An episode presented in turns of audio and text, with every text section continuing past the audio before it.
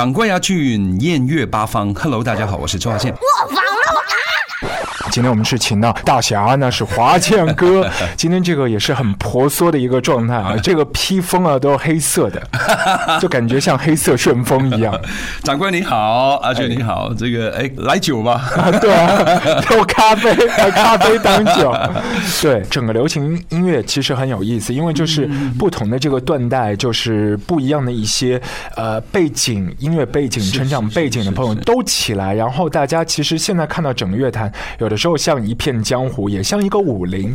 我我觉得，其实对于很多的一些朋友，就前两年大家会讲的一个词，就是侠隐，隐藏的隐，就是有一些大侠一直在的，但是他不是像很多的一些呃新生代的，就一定要让你认识，就是我来推荐我自己，你认识我了。他不是这样跑江湖的，他是慢慢的自己躲起来，然后不小心的时候丢一招。其实有没有感觉你现在就是这样一个状态？是是，你你你说的很很正确。啊，其实，尤其是我们的我们的基础也都有了，那你应该做什么？其实应该是更没有压力，更轻松。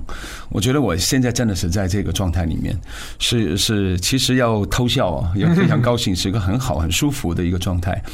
嗯，有一个很重要的一件事是，他没有发片的压力，嗯，他没有时间的压力，那那就很不一样。嗯，以前常常做一张唱片，做一做的话，我真的很累啊，给我休息一下再来好不好？一定会更好的。对啊，我整个人如果有有休息过以后，好不行，对不起，圣诞节以以前已经说好要发了啊，必须海报都已经印好，预售预告都出去了，对对对，那就一直被这样子的市场拖着走。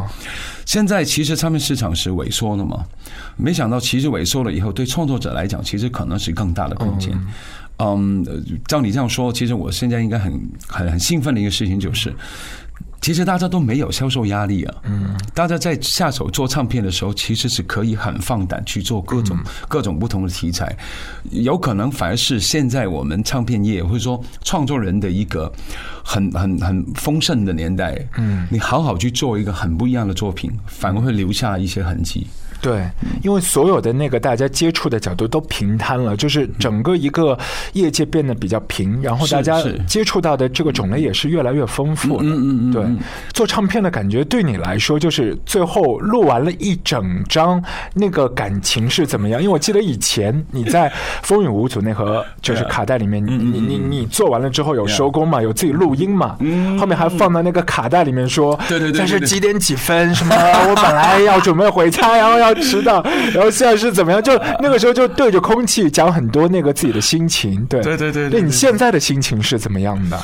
嗯，完成了之后，如果你要去用那个在《风雨无阻》里面最后的那个，我记得有个小的录音机，嗯，对，我把它放一放，放出来也一段。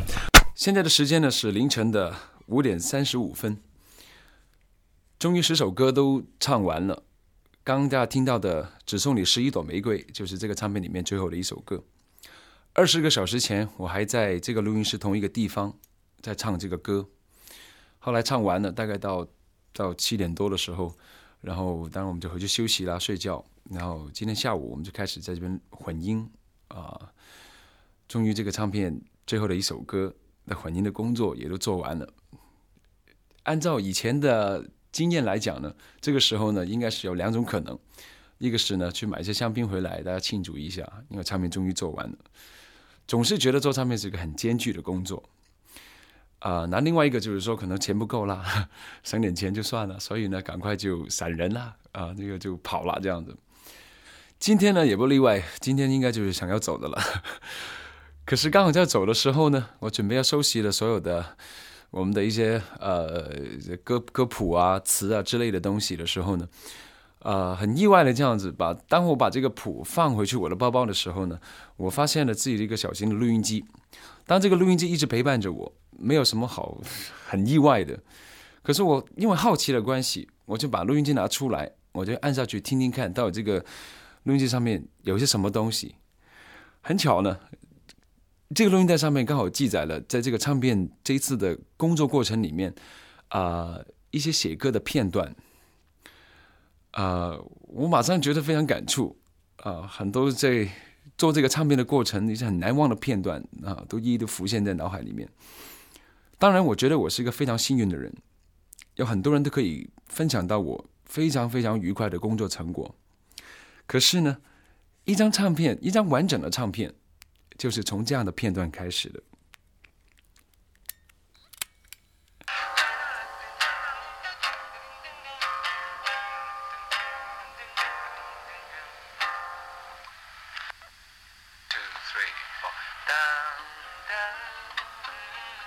而且好像就是写《刀剑如梦》的，对对对写完的对，，后面还有那个 demo，对对对对，还放一点点。我记得我对着那个麦克风放出去的，当时也没有什么数位啊，什么不能接线，对啊。好那直接连到电脑里面去，真的是放着，然后用麦克风来收的，很小声，大家隐隐约约听到那个歌还不是《刀剑如梦》的样子的。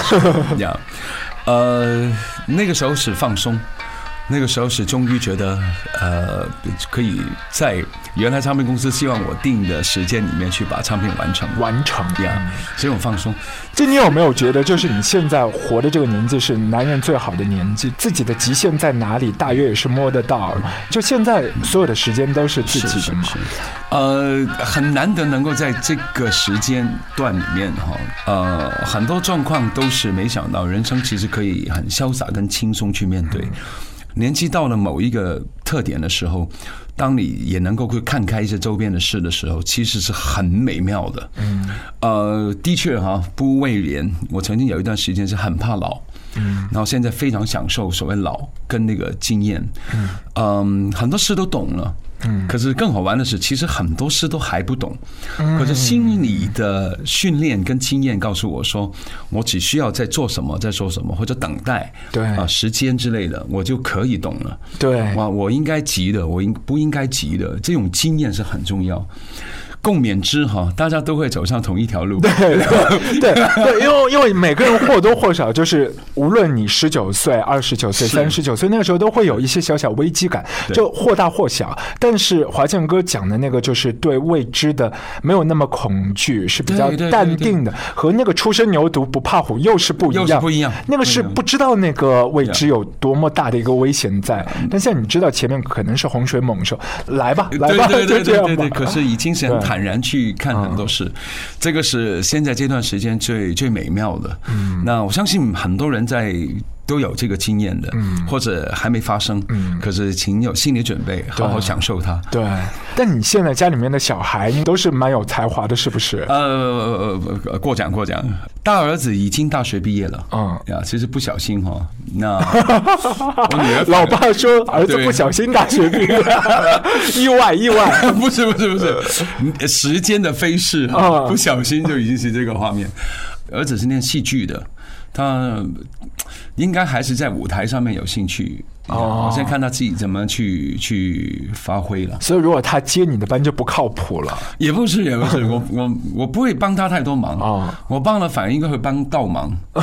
我我觉得，我觉得他弄来弄去走成你老爸，你老爸嘛，老爸是谁嘛，所以你可以怎么样？这个对他不是一件好事，相对也是一个其实他的压力。我觉得让他去冲去撞吧，这是第一个。然后我女儿反而是在音乐上有兴趣，念的也是音乐系啊呀。她自己感觉是变成大人的感觉啊，给她自己慢慢去感受一下。对呃，一定要顾，可是你也不能顾太多。对呀，看他们以后怎么样再说吧。对，因为或许就大家都经历过那个时候，就家长怎么说，无论他们说对说错，一定是反过来去做。对我反而是我儿子啊，在中学、高中的时候，其实讲一句顶三句那种啊，那一到大学，大一都还好，大二的时候突然跑来跟我说：“啊，爸，对不起。”我说：“什么事啊？”啊没有没有没有，我想起来了，很多你以前说的是对的，啊可是当时一定是这样子。我说我懂，我懂，我懂。哦我说你就你这句话，就你什么学费我都够了，我不值得了。好实惠。没有，真的真的，你想想看，任何一个父亲有一个机会跟小孩对话的时候，小孩自己承认给你听他以前的那种多余的做法，对或者说他就是一个反叛期嘛。对我后来为了这个还还深究了一下下，其实任何人都会有的，不会觉得他不要觉得不要怕他，也不要去太太粗暴的去面对他。呃，任何一个人从大概我相信十二岁开始，我随便乱抓，十二岁到十八岁之间，他除了心理上面开始，好像我是一个大人了，我开始有自己的死党，我自己有自己的圈子，他有自己的一个想法想法跟做事的方式。在呃变化过程里面，其实大家忘了他们在生理上都是有一个很大的变化。嗯，荷尔整个蒙整个荷尔蒙就是其实乱七八糟的。嗯我为了这个事情，后来还还还获得蛮多的知识的。嗯呃，我回想起来，我当时也是有的。对你，你这人的身体是乱的，其实。然后当你有考试，你有什么考试的压力啊？好像家里都不理你，就不懂你这样的。那大父父母亲也在忙，你就很容易有那种疏离感。大家了解是是记得哈，是心理跟生理的同时在颠覆中的时候，我们应该再来想那些事情的时候，可能会比较豁达一些些。所以我觉得这就是家里面有一个儿子，有一个女儿，这是天大的福气。就是那个整个成长过程都不一样，像他们。嗯，之前就是你有两首歌嘛，《亲亲我的宝贝》对对给儿子，然后女儿歌给女儿，对，然后一路到现在，就是整个成长过程是很妙，因为可能小时候的那个区别不是特别大，但是到了这个十几岁对，这儿子和老爸其实之间的那些拉扯，就是对对对就明明本来就是可以抱在怀里很亲的，然后一下子就变成敌人了。哎，你很了解，好像我当过爹一样，就这样的是感觉。啊。再讲下去，我觉得你可以当爷。对不起，对不起，对不起，我会这样讲是因为我是很怕。是是不，然哪一天我要当当爷，我随时了，现在很可怕。我常劝我小孩，你慢慢来，你不要急。慢慢长。对对对，你不要急，不要急。对，现在有没有看到小孩还有冲动，就说我写一首歌？因为看到他们好像看到以前的很多的一些故事。哎呀，好朋友，我不怕跟你讲，啊我自己心里面很很纳闷。我觉得我下一次可以写一个比较温柔一点的，又比较家庭方面的题材，真的是等我的孙子出来。华姐哥有这样的想法，大家没有笑我，没有藏在心里多久了？没有，你差不多，我看到他已经有有女女朋友那种感觉，你知道？嗯然后，呃呃，比如说，哎前哎前面那个分手了。你知道你知道我的意思？然后甚至又要 我越讲越多。你知道我的意思？这个你就开始很多这种画面，嗯，我自己在家里一样做一做。开始想，嗯你想着开始这个整个人毛起来，这是怎么回事？你有没有？我我会怕，难道我下次再写歌的题材就不是小孩了，是孙子？那这是正常的嘛？嗯这是正常我的嗯我的思维方式嘛？然后想讲完以后，整个毛骨悚然，自己在那里吓到。怎怎么会以前觉得不可想象的样子，然后自己慢慢就会成为那个样子？哎哎，你有没有发现跟我聊是很不一样的？很不一样，我们这里是喝二锅头，不一样的，那个气氛、酒精浓度是不一样的。我喝老酒了。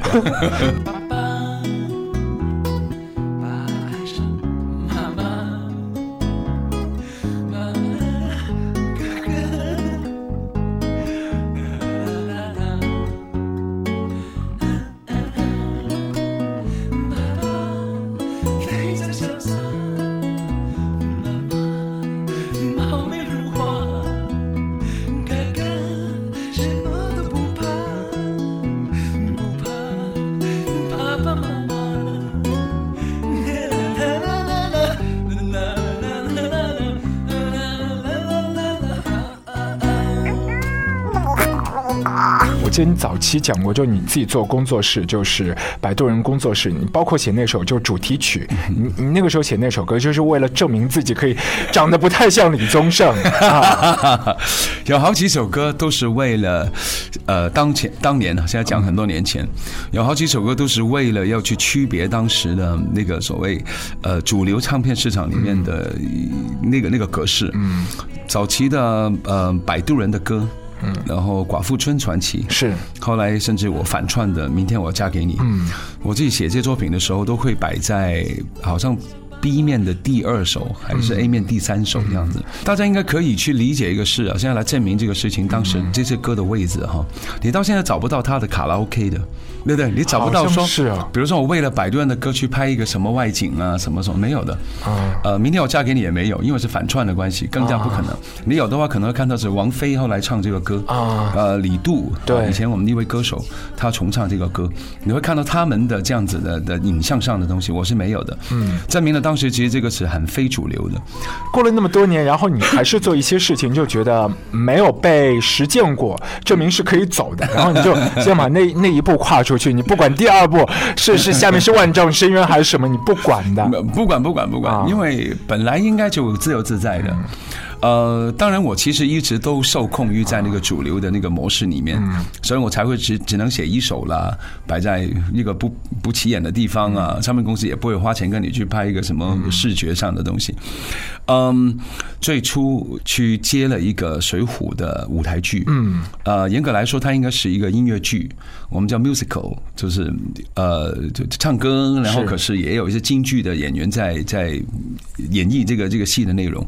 当时是把《水浒传》呃一一本一本名著拿去去演出，跟这个嗯呃提升起来的侠的概念。那因为《水浒》在舞台剧上面，它有一些。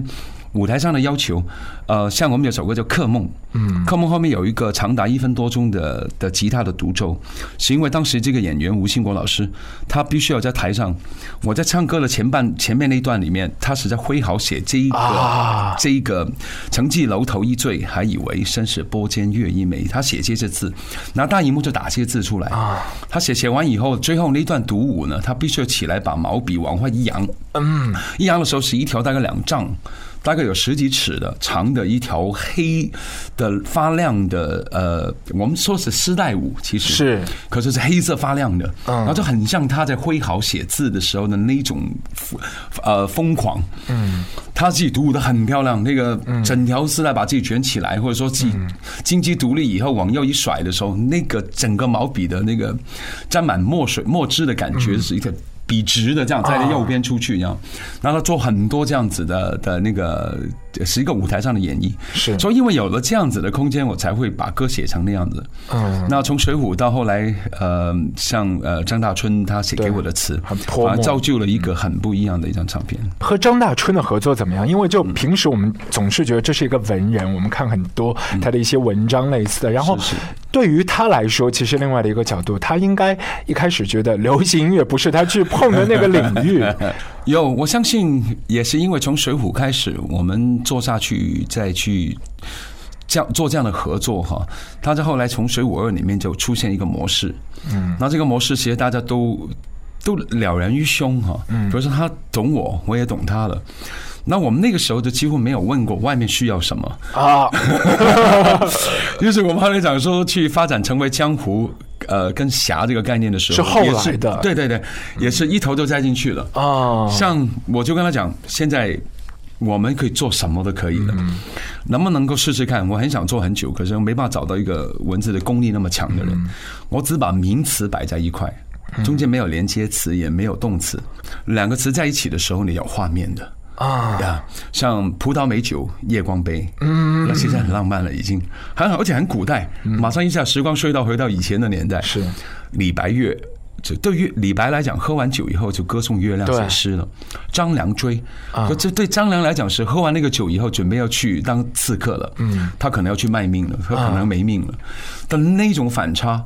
那我讲完以后呢，大春老师就哦泼墨。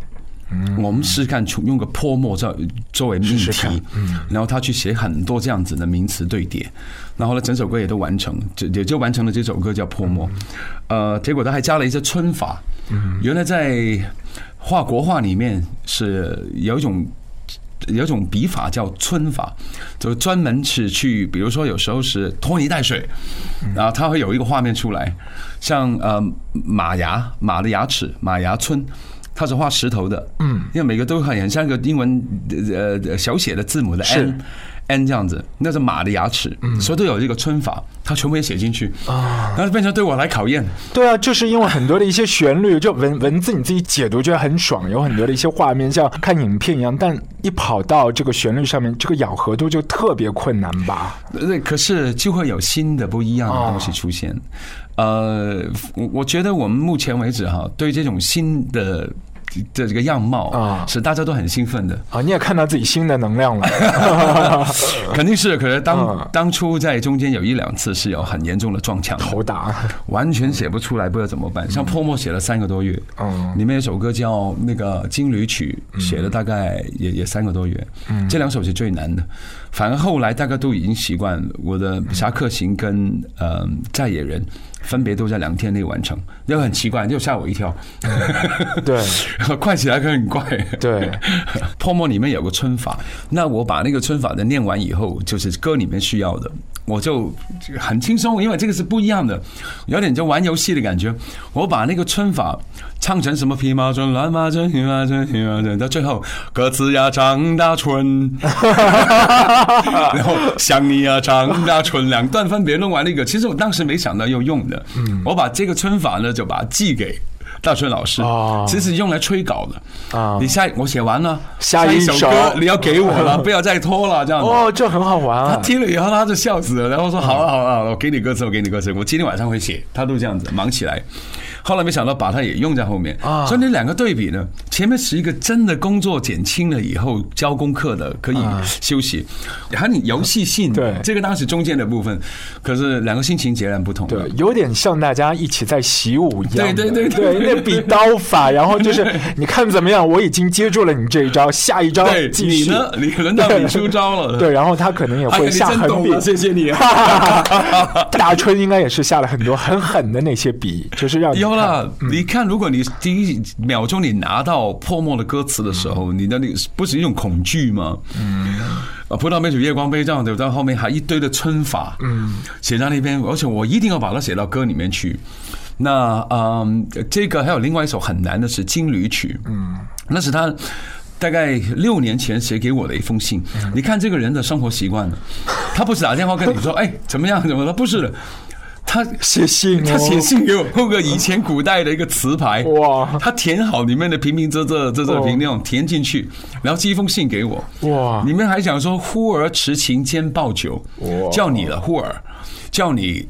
拎持啊，呃拎着那个琴琴啊，当时吉他了。对。忽而持琴兼抱酒，嘿，我要出酒我还要出力，过来看我好不好？我住在山上，他这个野望对。野望缤纷如醉，就是他哦住山上的时候那个花草啊那个样。子。那呃哦，这这句很棒，纵隔别，就是纵使我们很分开了哈，隔别舟居而已。不过是坐船坐车而已啊，他的确没错对于你，你可能坐船坐车需要六个月，你还是坐船坐车而已啊，整个就很潇洒。那那封信很难写嗯，一方面他有用了有词牌的安排，在里面。那我后来还是把它写完。嗯，呃，真的有一点点是高手，呃，不敢说，不敢说，呃，两个神经病在过招。没 有就高手过招了。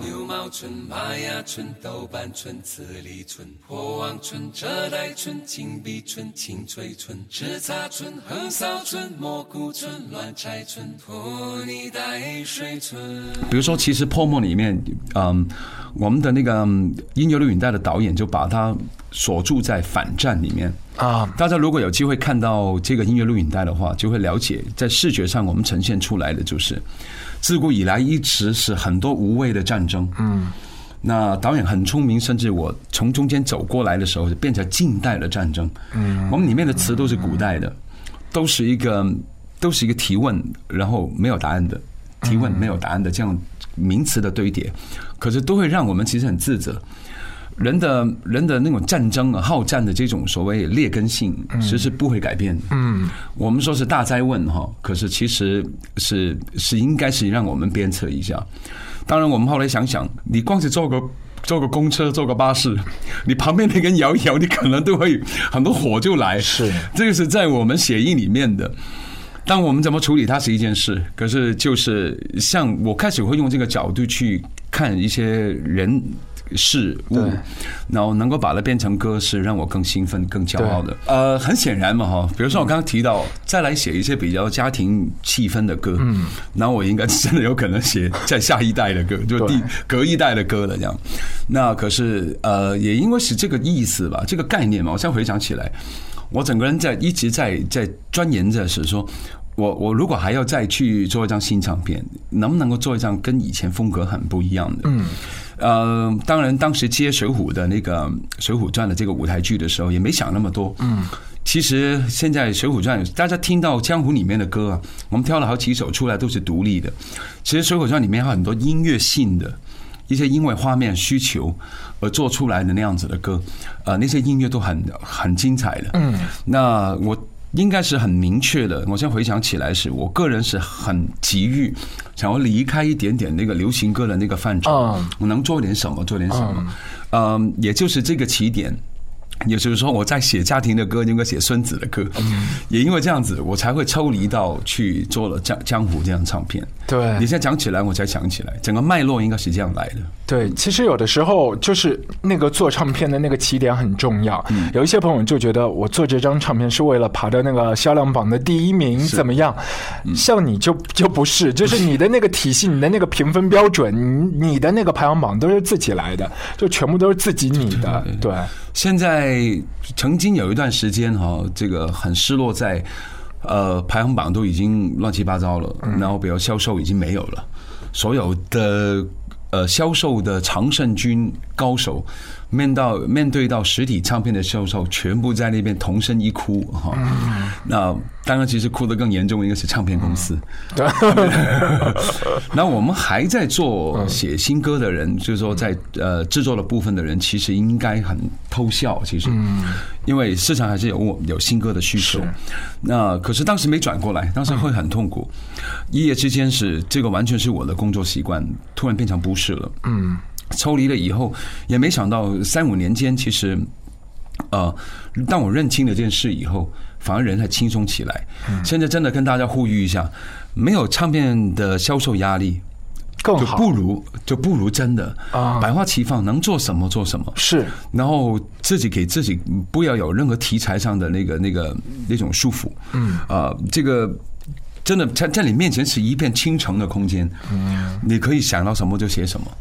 嗯，情人的情绪有很多种啊、我对什么情歌啊、失恋的歌，我真的没有办法。嗯，或者我以后还可能，我不知道，我可能有一天灵感到了，我可能还是会唱一些情歌。可是目前为止，我觉得我我会用一个不同的一个，我我可以说了，我是一个大人的角度对。呃，情歌以后一定有机会。对，我我觉得无所谓，就是年轻的时候就写情歌，可能因为就关注自己的世界，尤其是感情这一趴，然后你就觉得男女生之间所有的一些就特别敏感。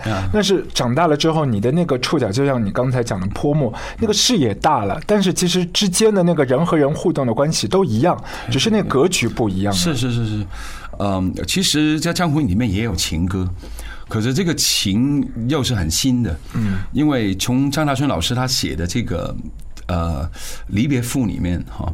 他是他会用另外一个角度来看看这个所谓男女之间的一个爱情，要是当时我们是以《水浒》里面的林冲，林冲他又离开家了，被押赴那个什么呃呃发配到很远的地方，他把牵连到他自己家人，又是写了一个叫别妻书啊，离开他老婆的，其实休书了，在《水浒》里面的剧情。那可是他他他会用一个新的角度来写这个情歌，很特别。他是呃，我我我跟我心爱的人的关系，是不要看得太重。其实这样压抑自己讲的，啊，就等于一年四季啊总是会变化的。嗯我们只不过是这个地球上的其中两颗沙粒，我们一样逃不过这个春夏秋冬的变化、季节的变化，或者说是嗯呃很多种，里面歌词都写得很好。我最喜欢的是它里面的“远山梅，双瞳水”。那原来你会觉得它是写风景的，大家常说是文言文的唱片很难懂，你只有你只有多一步。远山眉眉毛的眉是用山来形容山的那个曲线来形容一个美貌，那个一个很美的曲线眉眉毛。嗯，双瞳水，瞳当是眼睛了，水水汪汪的眼睛。我相信每一个人都有自己心目中里面的一张最美的脸，而这个最美的脸一定可以用远山眉、双瞳水来形容。提着昨日种种千辛万苦，向明天换一些美满和幸福。其实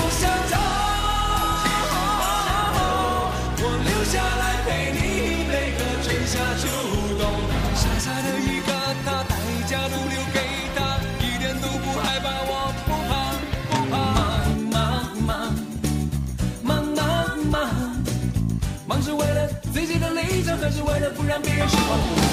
来也匆匆，去也匆匆，恨不能相逢。爱也匆匆，恨也匆匆，一切都随风。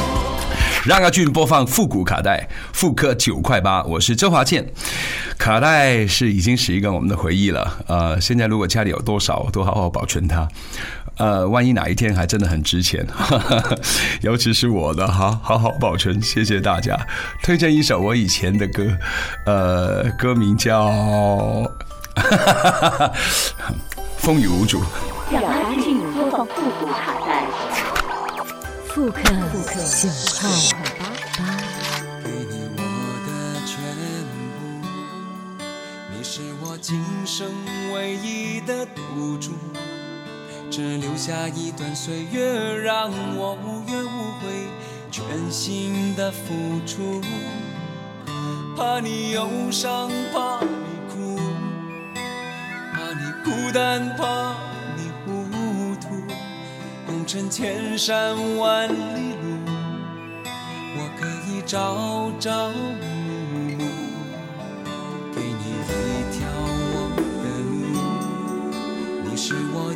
一生不停的脚步，让我走出一片天空，让你尽情飞舞，放心的追逐。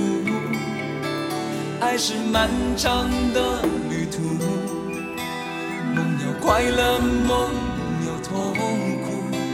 悲欢离合人间路，我可以缝缝提着昨日种种千辛万苦，向明天换一些美满和幸福。爱你够不够多，对你够不够好，可以要求，不要不在乎。不愿让你看见我的伤处，是曾经无悔的风雨无阻。拥有够不够多，梦的够不够好，可以追求，不认输。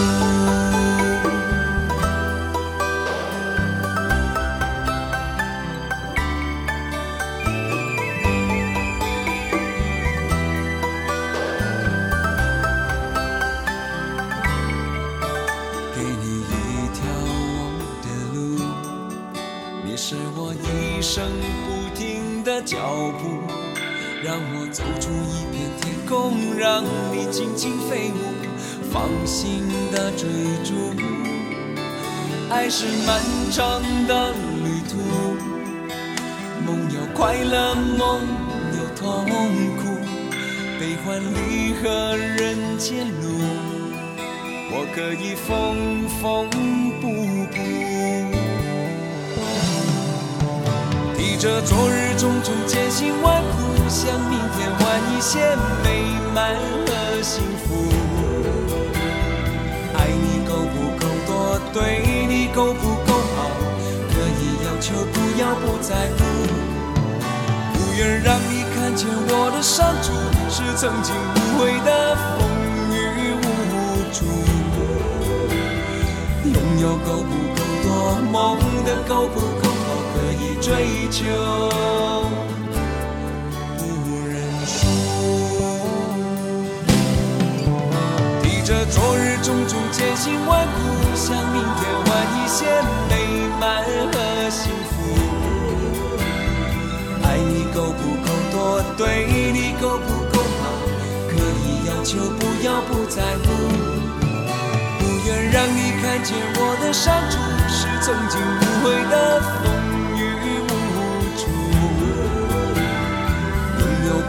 多，梦的够不够好，可以追求，不认输。我今天要挑的歌是 这首歌，我写了八个月还九个月，呃，足足写了一年。这首歌是呃，歌名叫《摆渡人的歌》。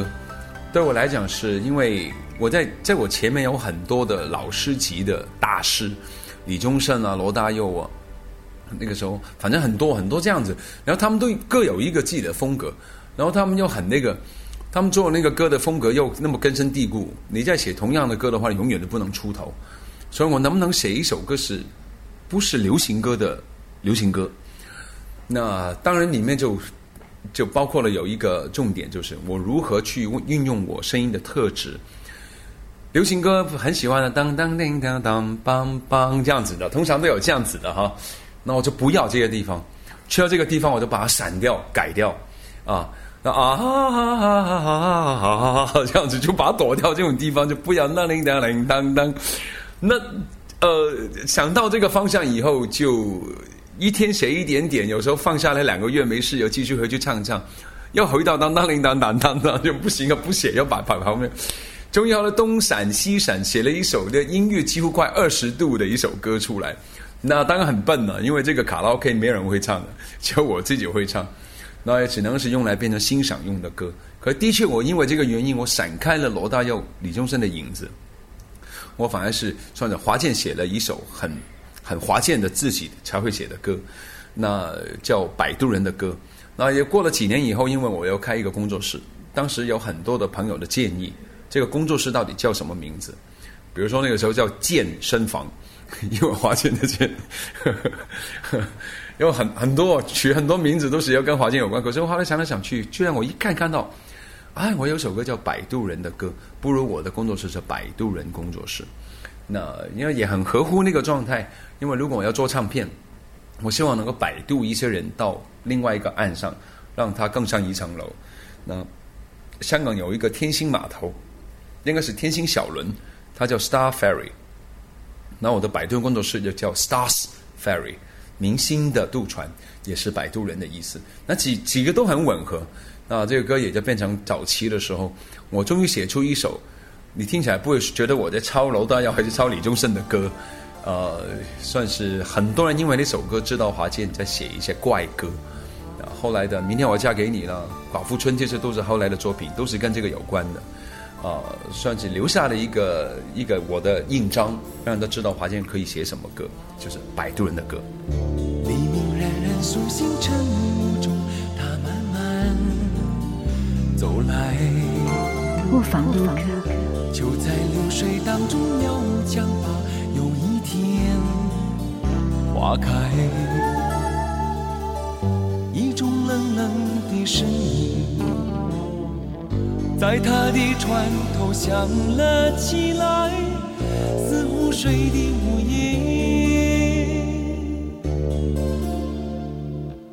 晚霞渐渐昏暗，暮色里，他将要离开。他将渡船靠岸，收拾起往来的寂寞。一种冷冷的身影，在他的脑海响了起来，像水的午夜。有人因为流浪到渡口，有人思念靠不到岸，有人不能忘情于繁华中。有人日复一日赶着同样的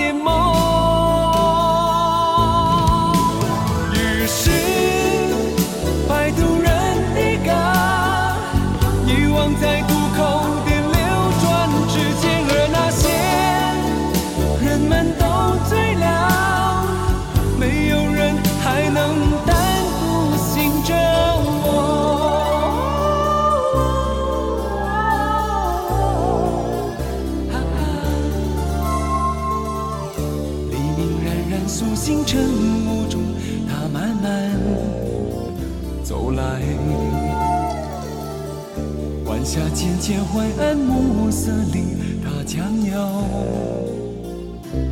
离开。曾经有一段时间，我我组了一个乐队叫啊、Easy Band，当然希望是大家都这个我们呢、最主要是整个心情都是常常很轻轻松松的。那当时我们还跑到一个台湾的南部的一个叫垦丁那边的阳光啊、这个这个蓝天白云。那我我跟很多的一个我这知这个这个这个很已经是好朋友好兄弟的知己知心的这个乐手，呃，做了一张唱片叫《小天堂》。我今天为大家推荐的就是这张《小天堂》，在这里介绍好几位朋友，一个是李琦，李琦的弦乐哈，这个不用说了，他已经到了一个一个一个一个阶一个境界了哈。他所拉得出来那种悠闲的感觉、舒服的感觉，然后里面有阿娇老师、郭忠韶老师他弹的贝斯，那这个唱片都是李琦跟郭忠韶老师两个人编出来的。啊，这个小天堂呢，我是为了这一个，其实是一个精选集，把歌重做的精选集，我是跟这个这个这个呃这这几位乐手去把这个重新再翻新一遍来来演出。为了这个专辑而写了一首新歌，当时的新歌叫《小天堂》。我也希望大家都能够，其实很舒舒服服的啊。那更有趣的东西是，当时我收到这个功课，公公司跟我讲说，在暑假希望出一张这个唱片。那我很想写一首很夏天的歌，我写来写去写不出来，写不出来。后来快要交歌的前一天晚上，已经是已经拖了一个礼拜了，我快那个精神崩溃了。我坐在家里啊，怎么办？我写不出夏天的歌。我在想，哎，不如我写一首冬天的歌好了。很奇怪，突然就把那个夜凉夜凉如水的感觉反而做出来了。我真的，大家回去听听看《小天堂》。其实我在写的是一首冬天的歌。月光光，你一我一转身，你就心慌，泪汪汪。其实我是躲在被窝里面的感觉，这首歌。可是后来变成一首蛮成功的一首夏天，然后在一个阳台里面哈，那个夜凉如水，那个星光点点。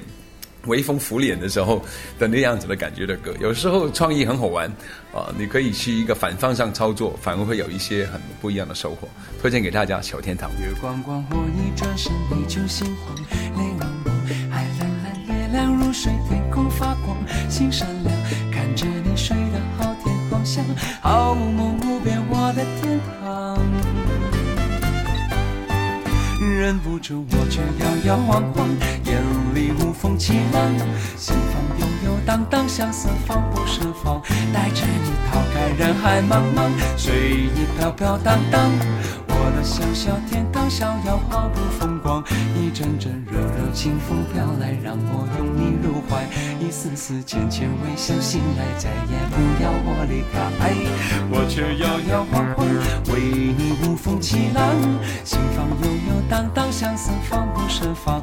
你让我逃开人海茫茫，随意飘飘荡荡。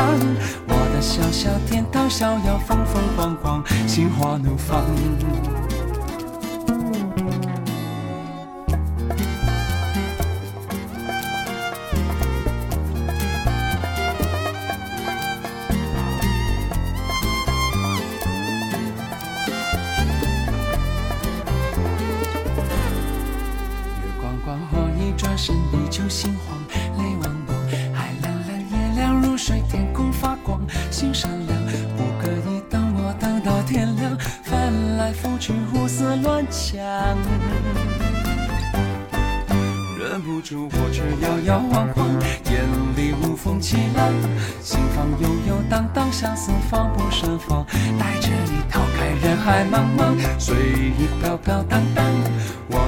小小天堂，逍遥毫不风光。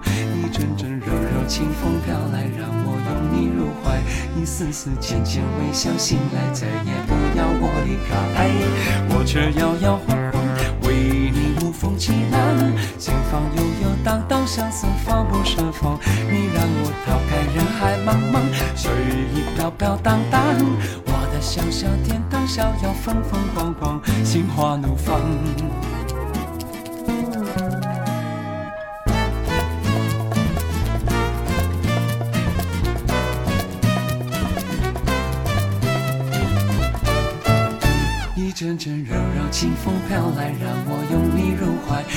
丝丝浅浅微笑，醒来再也不要我离开。我却摇摇晃晃，为你无风起浪，心房悠悠荡荡，相思放不胜放。你让我逃开人海茫茫，随意飘飘荡荡。我的小小天堂，逍遥风风光光，心花怒放。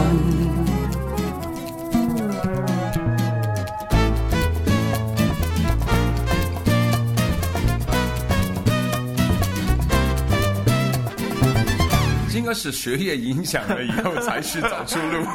哦是这样吗？呀因为我我不是去鼓励或者说什么去，现在居然用这个态度来讲来戏谑这件事情哈。可是的确是成绩一直都不是很好的。呃，好过一阵就不能持久的，这个时好时坏，时好时坏。轮到考大学的时候就处处碰壁。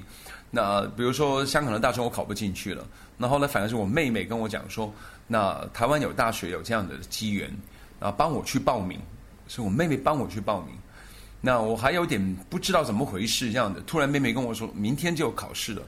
然后我妹妹帮我报了名，然后压有点大，有点算是哎，那那妹妹逼着你知过去考然后妹妹你知道在哪里考吗？我就陪她一起去，也就去考了试这样子，然后就就开展了这个去台湾的路，有点有点很奇怪的缘分在里面。对呃，那一阵子其实台湾歌坛也在也在也在蜕变嘛，民谣、校园民歌，然后有一些李健富的《龙的传人》啊，有一些奇遇的橄橄榄榄树。树啊这样子，那很多这些歌就一个一个就就到到到香港来，也红到香港来，然后听到那个很干净的声音，然后很干净的吉他声音，嗯，然后这两者的配合的那种那种那种优美，那种那种美妙的感觉。那很快就吉他学了一下，然后也会抓得到这些这些和弦，对。哎，我也会弹，然后很有成就感，那就开始学他们唱。那时候早期普通话不会讲啊，都是那个广东腔的，都广东腔的这个啊。不要问我从哪里 哪里来，就来一个字是广东话呀，学呢那个不会卷舌啊，这个这个这个始终没办法掌握到那个。印象中那个时候《龙的传》这个唱片呢，李健富是在一个淡江大学里面拍的照片，他拿着一个伤，如果没有记错的话，那个唱片，嗯，李健富那个那一张《龙的传人》，我后来因为这个原因在台湾读书以后，跟同学问过了以后，我还还坐那个公车坐很久。去了他那个大学，淡江大学，找到那个那样子的屋子，房子还站在同一个位置拍照片。拍照。后来有一次有一次的淹水，全部照片都没有啊否则会很有趣啊。对我那段真的这样变空白，很很可惜。那以前比如说我们家里比比呃生活环境没有那么好的时候，那种五层楼的，其实一户住很多人的，跑到屋顶有时候晚上其实是一种逃避。啊你了解我的意思就是我看不到其他东西，只有自己和就起码我跟天，对不对？我觉得晚上的星空这样，我看到流星，我许愿也好。嗯，香港有很多电影都在那个屋顶拍的，不是《无间道》哈，《无间道》。你聊到一半有个飞机飞过，嗯，有没有印象？因为香港以前九龙城机场在九龙城旁边，旁边因为九龙城房子都不能超过五楼的，都是那样子的屋顶，然后可以破破烂烂的，可是你可以有全世界。那三五好友可能可以在那边聊聊天，什么谈谈心事，然后我就可以有很多人生的不同的阶段里面，在不同的屋顶上面发生不同的故事。对应该是在家里听，听完以后到屋顶去喊演温拿。你最喜欢那个温拿五虎里面哪一位？最早的时候是最早是很喜欢阿 B 钟镇涛，然后呃，他也的确有有好几首歌，当时是你想你想不听都不行的。温拿有几首歌红到你不听都不行的，沙啦啦啦啦呀呀，那一定的没有办法的。那男生会比较稍微好像还在装那个样子，说哎呀，我怎么会是温拿的粉丝？那到到到今天可以认了，真的认。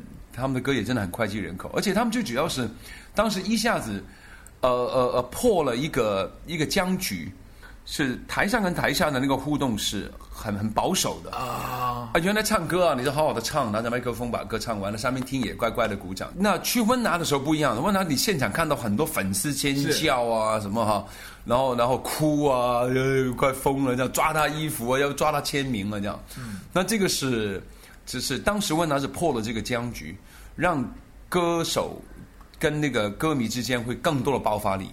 那从那个时候开始，香港才会进入一个比较活跃的乐乐乐坛。那到现在不止不不止不止了，现在那种歌迷会根本是集团式的管理的哈。那那已经是另外一个阶段。可是当时问他真的是那样子的一种一种一种呃那个大大潮流的改变。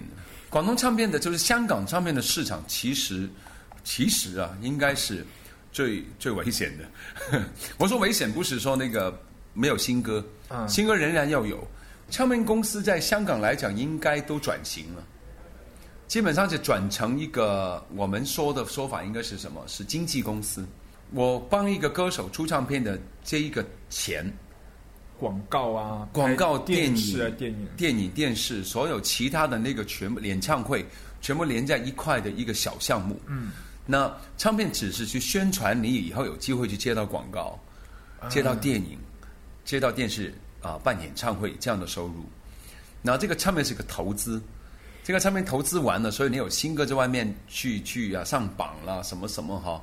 那麻烦你把你的演唱会的收入拿回来，广告收入拿回来，这样的。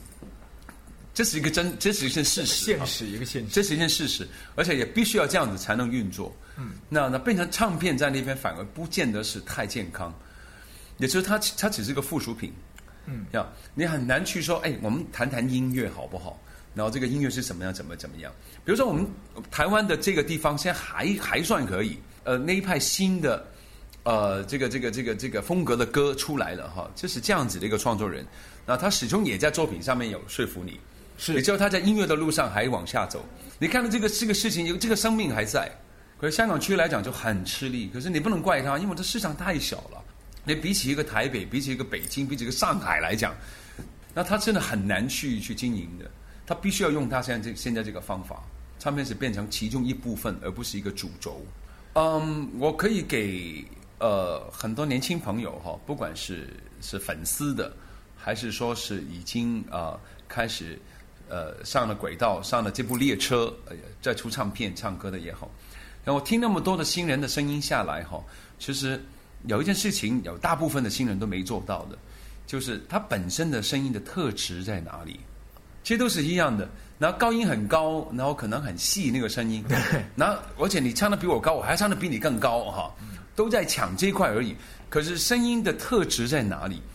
比如说，我现在一听我知道是费玉清的歌，我甚至一听我都知道破破的罗大佑的声音，哦，现在好像念经一样的李宗盛的声音，因为他的你你不管他的，其实大家不要去管那个音要多高要干嘛，你的声音的特质在哪里？而且我相信每个人应该都应该有不一样的声音的，是。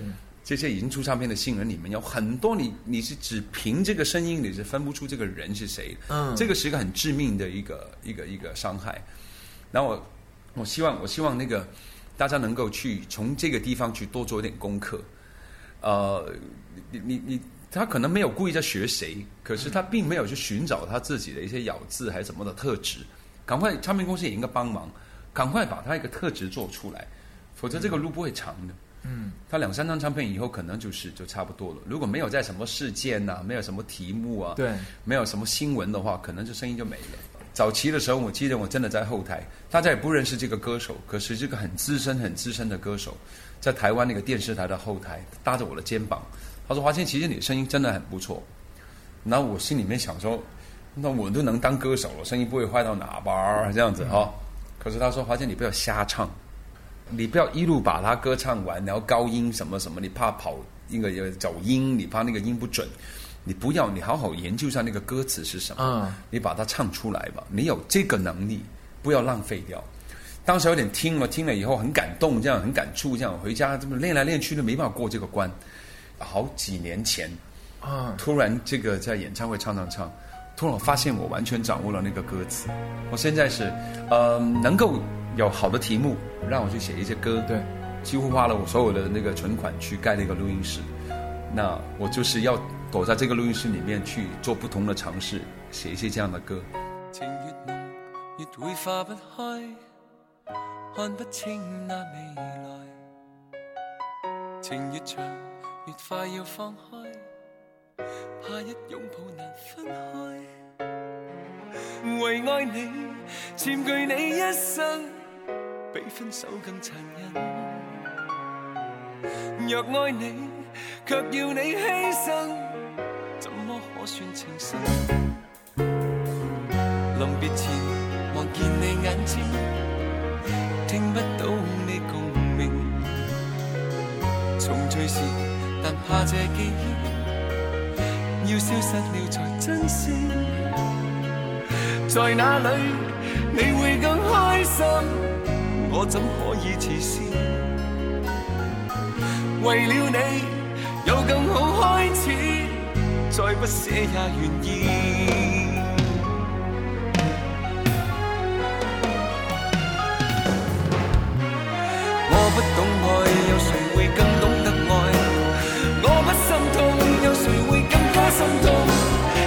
我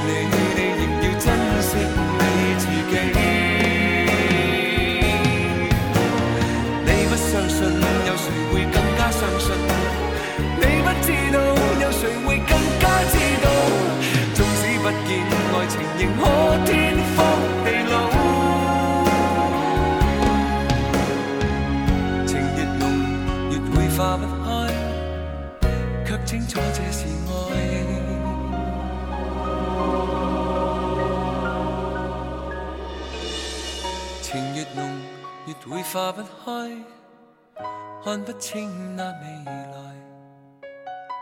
情越長，越快要放開，怕一擁抱難分開。在哪裏你會更開心？我怎可以自私？為了你有更好開始，再不捨也願意。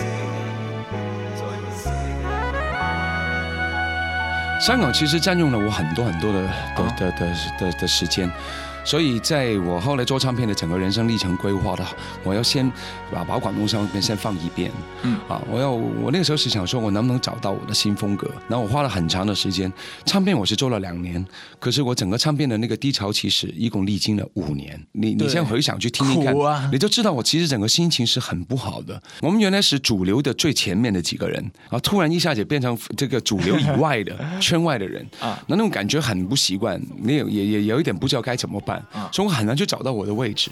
朋友，朋友这首歌怎么唱？朋友这首歌不用唱，朋友这首歌找很多朋友一起来在那边，朋友一生一起走。你喝了很多啤酒的时候哈，然后也吃了很多花生啊，那个卤味的时候，准备买单之前，你就用力唱的时候，你就可以不用付钱。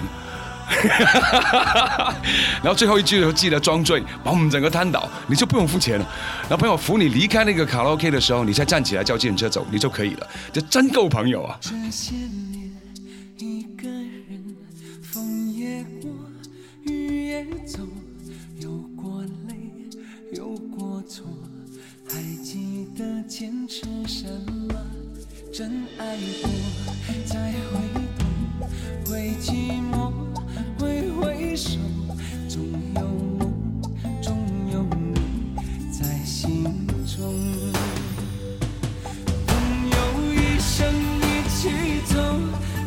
那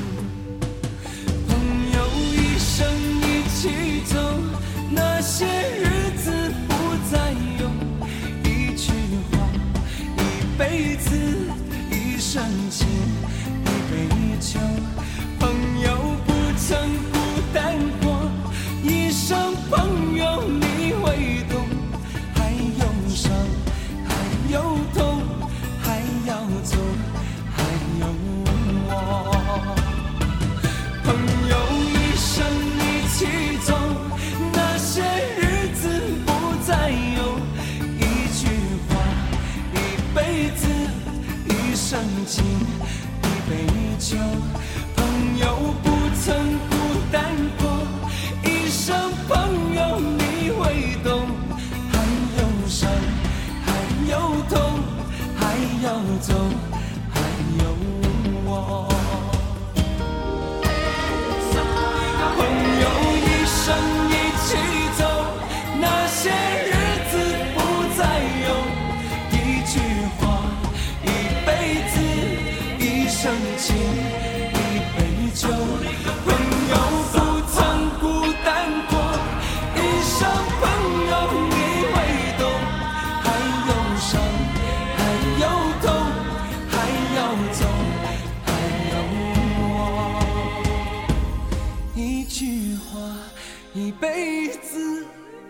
深情